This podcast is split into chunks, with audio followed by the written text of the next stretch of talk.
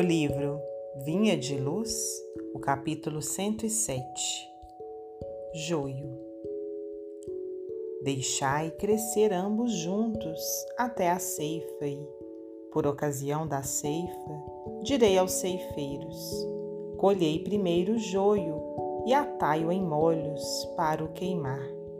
Jesus, no Evangelho de Mateus, capítulo 13, versículo 30. Quando Jesus recomendou o crescimento simultâneo do joio e do trigo, não quis senão demonstrar a sublime tolerância celeste no quadro das experiências da vida. O Mestre nunca subtraiu as oportunidades de crescimento e santificação do homem e, nesse sentido, o próprio mal, oriundo das paixões menos dignas, é pacientemente examinado por seu infinito amor sem ser destruído de pronto. Importa considerar, portanto, que o joio não cresce por relaxamento do lavrador divino, mas sim porque o otimismo do celeste semeador nunca perde a esperança na vitória final do bem. O campo do Cristo é região de atividade incessante e intensa Tarefas espantosas mobilizam falanges heróicas. Contudo, apesar da dedicação e da vigilância dos trabalhadores, o joio surge, ameaçando o serviço. Jesus, porém, manda aplicar processos defensivos com base na iluminação e na misericórdia. O tempo e a bênção do Senhor agem devagarinho e os propósitos inferiores se transubstanciam.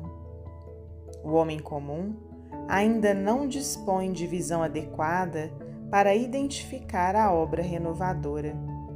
Muitas plantas espinhosas ou estéreis são modificadas em sua natureza essencial pelos filtros amorosos do administrador da seara que usa afeições novas, situações diferentes, estímulos inesperados ou responsabilidades externas que falem ao coração.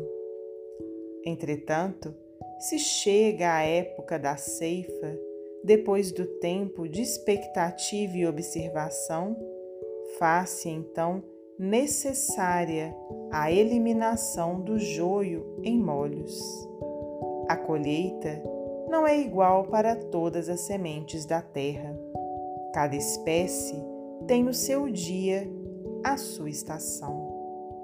Eis porque, aparecendo o tempo justo de cada homem e de cada coletividade, exige-se a extinção do joio, quando os processos transformadores de Jesus foram recebidos em vão.